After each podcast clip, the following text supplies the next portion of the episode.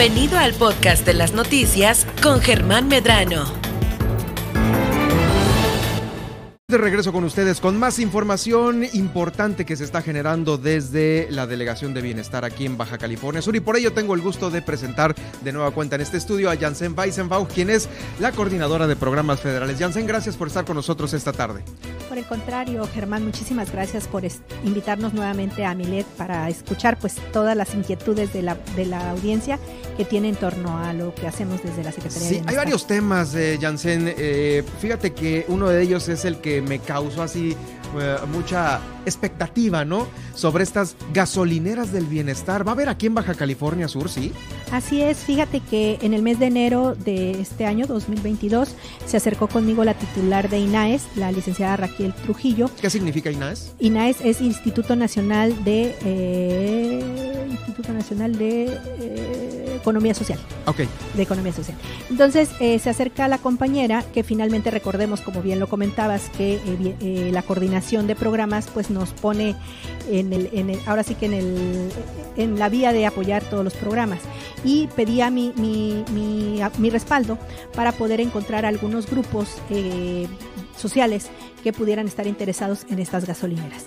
El programa de lo que trata es de que INAES da un acompañamiento de cómo integrar este grupo social interesado en tener eh, un una gasolinera, ¿no? Ser propietaria de una gasolinera. Incluye obviamente también el acompañamiento técnico de Pemex y eh, nosotros en Baja California Sur le dimos el plus de incorporar a nuestro compañero Fernando Gómez de Financiera Rural para que ellos den el financiamiento.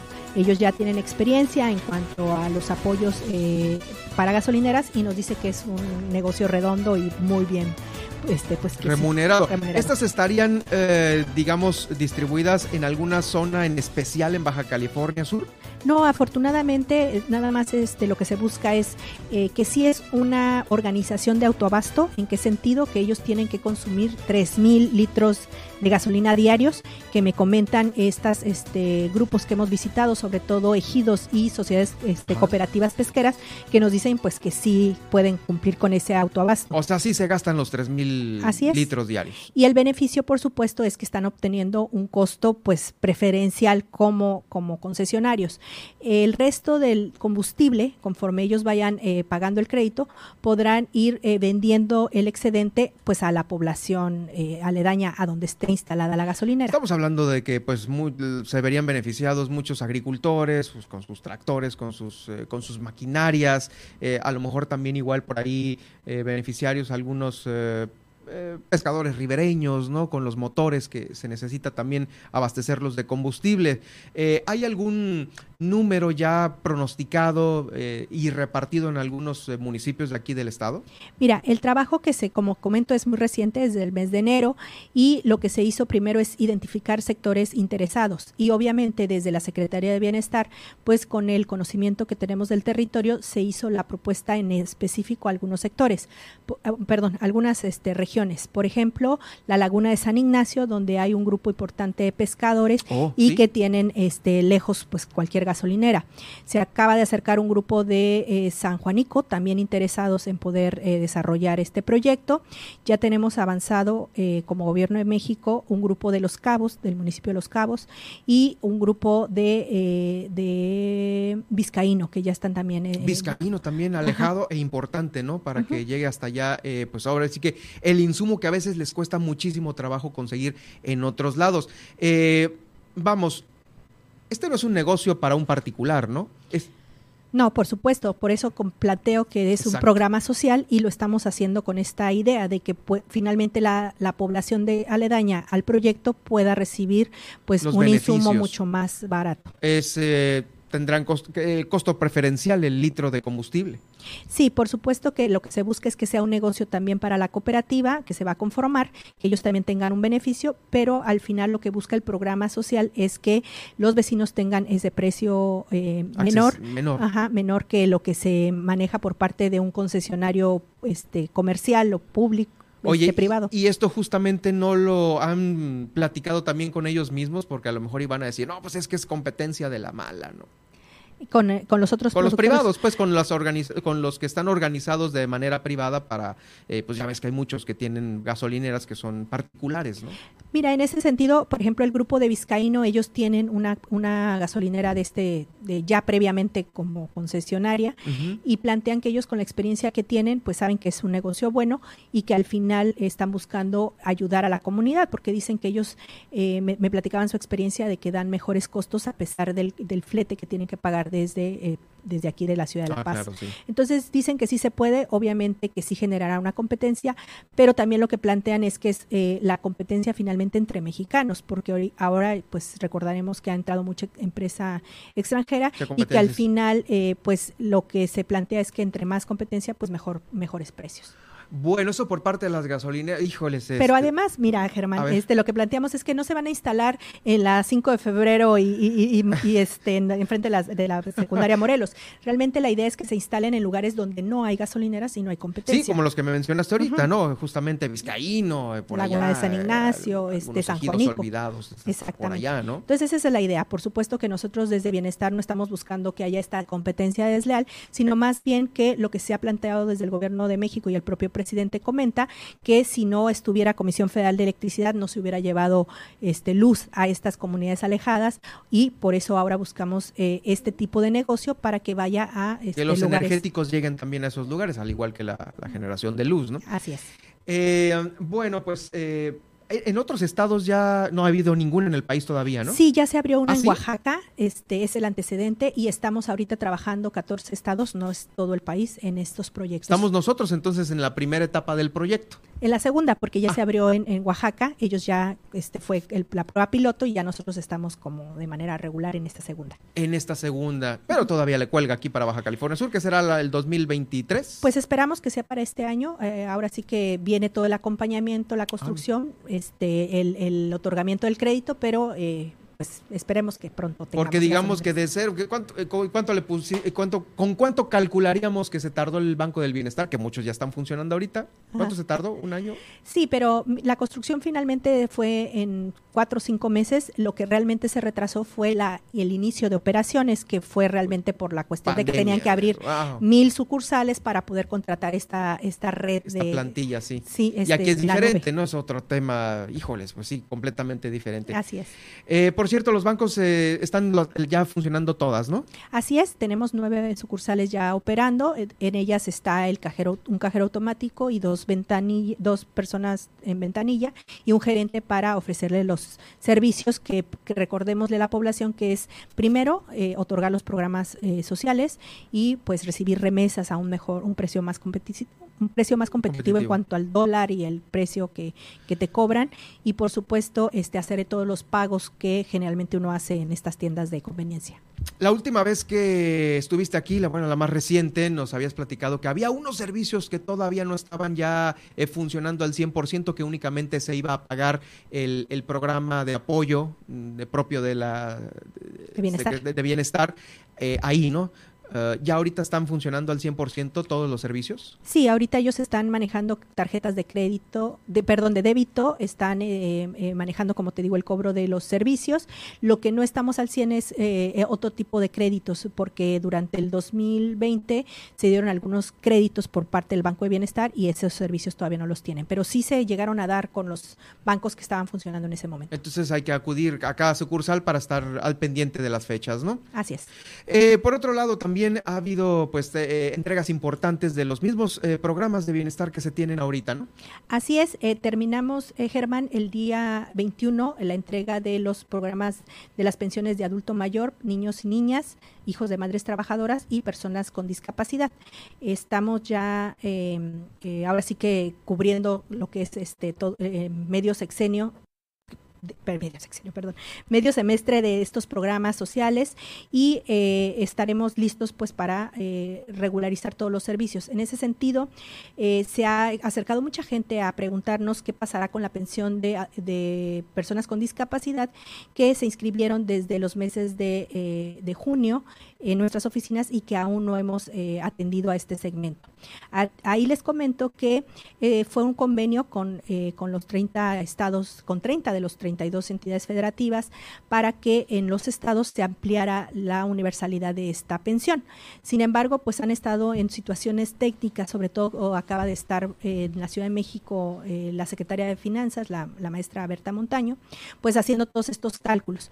Esperamos que ahora que ya termine la veda electoral y que podamos hacer ya las nuevas incorporaciones, pues tener ya fechas en cuanto ya podamos hacer esta, estas altas de todas esas personas que en su momento eh, lo hicieron. Eran, reitero, cuestiones técnicas de afinamiento de quién iba a llevar el programa, cómo se iba a llevar, y en ese sentido se definió que será la Secretaría de Bienestar quien lleve el programa, eh, será la Secretaría de Bienestar quien lleve toda la parte técnica y operativa del programa, y solamente habrá esta eh, acompañamiento de recursos, ¿no? 50% del recurso lo dará el Estado y el 50% lo, lo dará la Federación.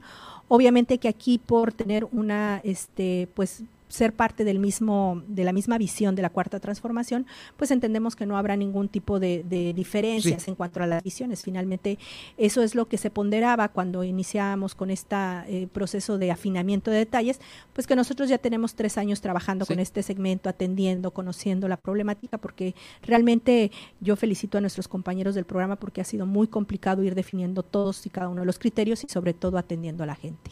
Sí, definitivo, no, no es nada fácil empezar a veces desde cero este tipo de, apoyos. Eh, no quiero dejar de preguntarte, obviamente, por la vacunación. Eh, nos han llegado aquí algunas preguntas y una, la más reiterada es, ¿qué hago si se me pierde el comprobante? Porque ya ves que se, se procede a la vacunación y te dan un papelito y ese papelito, pues, híjoles, pues a veces queda en el carro, en la oficina, se pierde en el pecero, no sé. Sí, sobre este tema, Germán, es, es importante recordarle a la población que eh, con la, el esquema completo uno puede solicitar su, su, certificado de vacunación.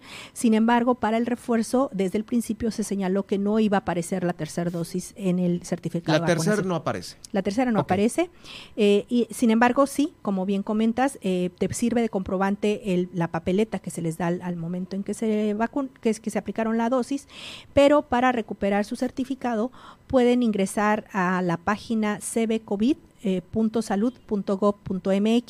con su correo electrónico y su este teléfono. Se hará ahora sí que una verificación de los datos y les mandará este un duplicado a su correo electrónico. En caso de que no hayan registrado correo porque casi nadie hacemos correo este registramos correo eh, mediante el eh, mandando un mensaje de WhatsApp al 56 5617 13 05 57.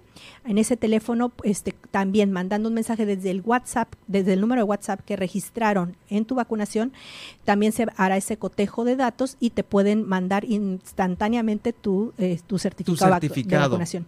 Hay algunos casos que es los, los más que hemos tenido problemas, Germán, que es gente que no sabe qué número registró, que a lo mejor se fue y se aplicó la vacuna sin O le pidieron prestado, ajá, el número. Oye, préstame tu número para que ahí me manden los requisitos o no sé. Ajá, entonces como no se puede hacer este cotejo de información, eh, lo que tienen que hacer es acudir a cualquiera de nuestras oficinas de bienestar en todo el estado ah. para que eh, eh, em, registremos un nuevo número que sí tenga vigente y con eso eh, se pueda recuperar el certificado. Pero si hay personas que a lo mejor igual y no tienen teléfono o a lo mejor no es posible este un, número de WhatsApp o algo así, una cuenta de WhatsApp, ¿se puede con el CURP?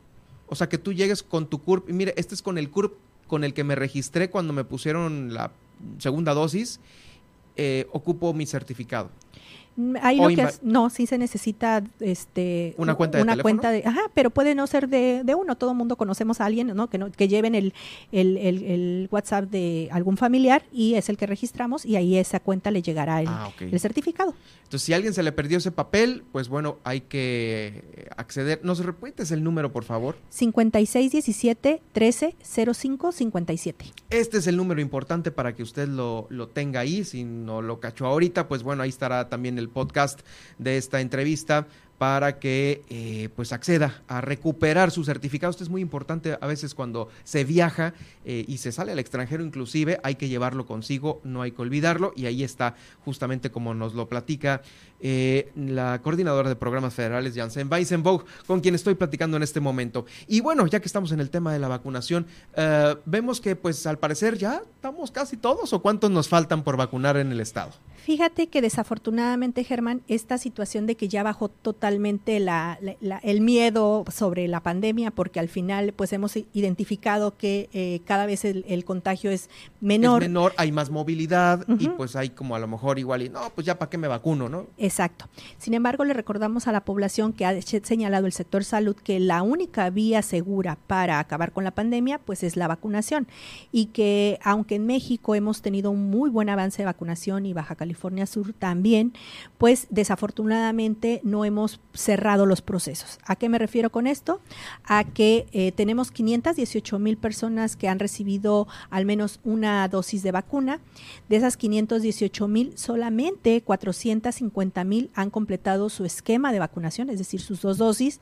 Traemos eh, 64 mil personas que no completaron, que ya se les pasó la fecha y que no completaron su esquema, y 5 mil que se vacunaron en fechas recientes que todavía no llega su, su fecha para su vacunarse. Fecha para vacunarse. Ajá, este, y en ese sentido, desafortunadamente todavía más bajo, es que ya la semana pasada cerramos en el municipio de Los Cabos y con eso ya le dimos la vuelta por tercera ocasión a todo el estado, a todos los puntos de vacunación. Por tercera eh, ocasión. Por tercera ocasión. Eh, de, solamente se aplicaron tercera dosis 260 mil personas, lo que nos habla que es un 58% apenas del el 100% que podía recibir eh, su tercera dosis por porque completaron su esquema. Justamente, eh, pues ha habido, las cifras son totalmente bajas, eh, Janssen, de hecho, eh, tuvimos el, el, pasado 25, 261 casos activos, hoy estamos en 258, hubo tres recuperados, digo poquito, pero ahí vamos para abajo, afortunadamente, y eh, estaremos ya en el momento en el cual pues ya no se lancen estas ofertas de, bueno, eh, pues sí es una oferta para irse a vacunar, ¿no? Es una invitación. Y, y sean ya módulos fijos Fíjate que eh, todavía no nos dan la autorización para ver qué va a seguir en la vacunación. Somos eh, apenas eh, más o menos cinco estados que estamos ya cerrando estos, estos puntos de vacunación regulares. Y en el caso de Baja California Sur nos pasó igual que el año pasado, en, en, julio del 2021, pues fuimos el, el, primer estado en terminar de, de, atender a toda la, abrir estas convocatorias. Este, Exacto, sí. Pues, este, mega jornadas. Entonces, con, ese, con esa idea y con esa experiencia que tuvimos en junio, nosotros estamos teniendo un remanente de vacunas de 65 mil vacunas de, para personas mayores de, de 18 años y 11 mil para menores 11 mil vacunas. Sin embargo, tenemos diferencias, ¿no? En el caso de eh, adolescentes que hayan recibido una primera dosis, tenemos a 37 mil eh, jóvenes y solamente 24 mil han completado sus esquemas. Por eso, la semana pasada nos dimos a la tarea, eh, el viernes pasado tuvimos una jornada en la ciudad de La Paz de llamarles a 3 mil padres de familia, pues para saber cuál era su situación y por qué no habían completado sus esquemas. Estamos ya en ese otro proceso anexo. Cerramos ya puntos, pero estamos en la vía de empezar a llamarle a la gente para poder abrir puntos de vacunación, pero ya focalizados, ¿no? Juntamos 500, 1000, 1200 personas y con eso se abre un punto de vacunación. Ese es el objetivo. ¿no? El viernes pasado abrimos eh, para vacunar a menores de edad en la UAPS eh, y se tuvo un piso de 1.300 este, jóvenes que ya tenían día y hora para poder ser atendidos y se abrió a quien más le interesara aplicarse la vacuna. Entonces, bueno, todavía se estarán abriendo puntos de vacunación, pero no estarán dejando esta responsabilidad a cargo de alguna clínica del sector salud en algunas zonas, sino que se siguen abriendo puntos. Exacto, ahorita estamos en esa etapa hasta que nos terminemos la vacuna y ya esperaremos a que otros estados vayan también terminando para ver si ya la siguiente etapa, como bien será en clínicas o en hospitales, porque al final eh, ya estamos, como bien señalas, por la poca demanda que tenemos, hemos ido migrando este, estos puntos de vacunación. Primero, recordemos, eran escuelas, auditorios, mismos que ya se están utilizando de manera regular y por eso estamos ya bajando la... exactamente. y que, modificando los espacios. Y que justamente quienes lo utilizarían estos puntos fijos en un futuro próximo serían, pues, prácticamente los menores que van cruzando de los 11 a los 12 años, que es cuando ya se pueden vacunar, ¿no? Así es. Pues muchas gracias, Jansen, eh, delegada de programas federales aquí en Baja California Sur, por acompañarnos esta tarde, por toda esta información importante aquí en Milet Noticias. Nada más, este, un comentario. Ah, hay mucho, adelante. sí, perdón. eh, eh, digo, porque todos los días esto me preguntan si hay créditos, si hay tandas. Hay muchos fraudes en las redes y comentarles, no, por lo pronto tandas solamente serán de segunda segunda ocasión, es decir, quienes hayan recibido una tanda de seis mil pesos, en 2022 les ofreceremos una tanda de 10 mil, es decir, no hay nuevos incorporaciones al programa y crédito a la palabra ya desaparece este desde bienestar, es fue un crédito emergente que no existe, por tanto, si encuentran en las redes que bienestar o el gobierno Está de México está ofertando. este tipo de, de- de apoyos, no es verdad y menos si les están pidiendo dinero para poderlos inscribir a un programa. Sí, como una inscripción, una cosa así, deposita para, no sé, detalles, Sí, ¿no? Todos Hijo, esos son fraudes. Es que por eh, hasta por allá llega, hasta los programas sociales, ¿no? Está llegando esta, estos fraudes. Muchas Así es, gracias muchas por gracias. acompañarnos. Es Jansen Weisenbauch en este estudio eh, con esta interesante entrevista que usted la va a poder escuchar nuevamente a través de los podcasts. eh, que van a estar vigentes en unos momentos más en Spotify, en iHeartRadio, en TuneIn, en Alexa, en Seno FM, por supuesto en el Facebook Live del día de hoy y también en Twitter.